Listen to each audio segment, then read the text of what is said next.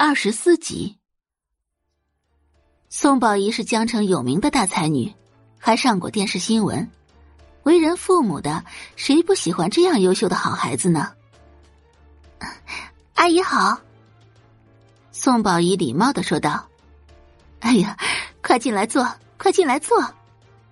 玲玲啊，给宝仪倒茶。”程月非常热情。正常情况下，一般都是由佣人倒茶。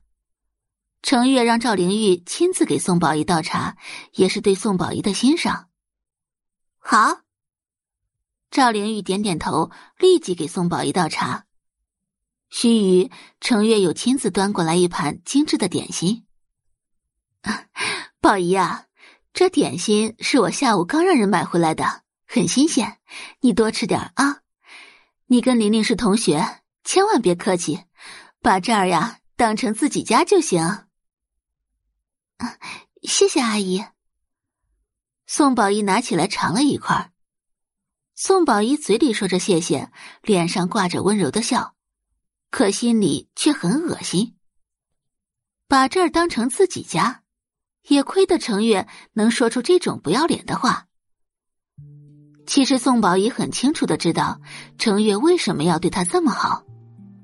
这一切都是因为赵灵玉的哥哥赵子航。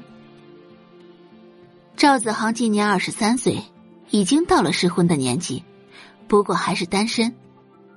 可程月也不想想，就赵家这个家底，有什么资格肖想他？这不是白日做梦吗？程月真是蠢的可怜，癞蛤蟆想吃天鹅肉。就那个赵子航，更是连在他身边当保镖的资格都没有。宋宝仪虽然很恶心程月，但并没有表现出来，依旧开心的跟赵灵玉聊天。聊着聊着，他像是忽然想到了什么，“哎呀，玲玲，完了！”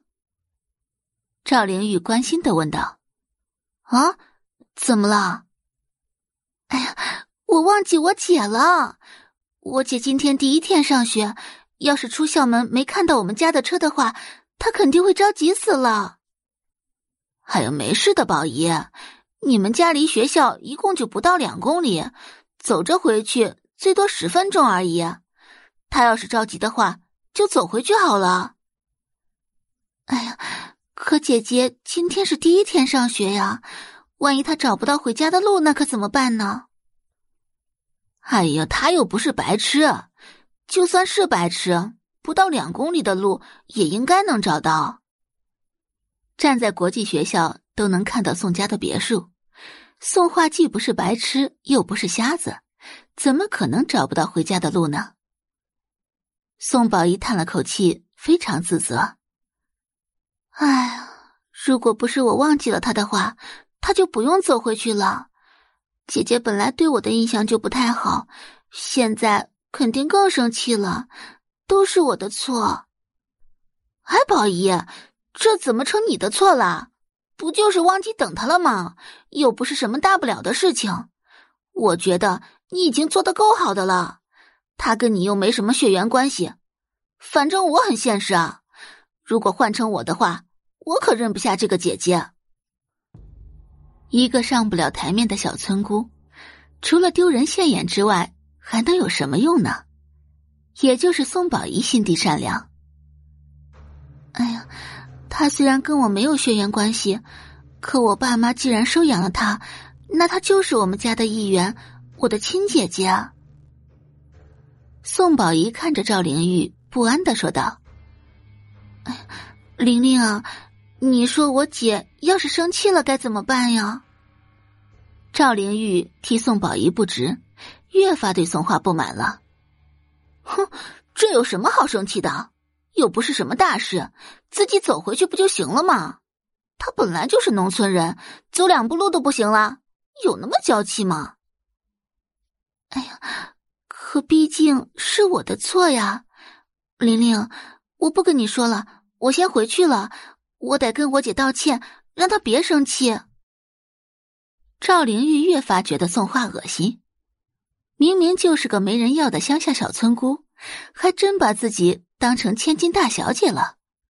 居然还想让宋宝仪给她道歉，真是好大的脸！哎呀，宝仪，你那么惯着她干什么？因为我是她的妹妹呀。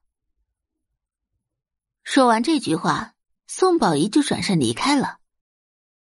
感谢您的收听，去运用商店下载 Patreon 运用城市，在首页搜索海量有声书，或点击下方链接听更多小说等内容。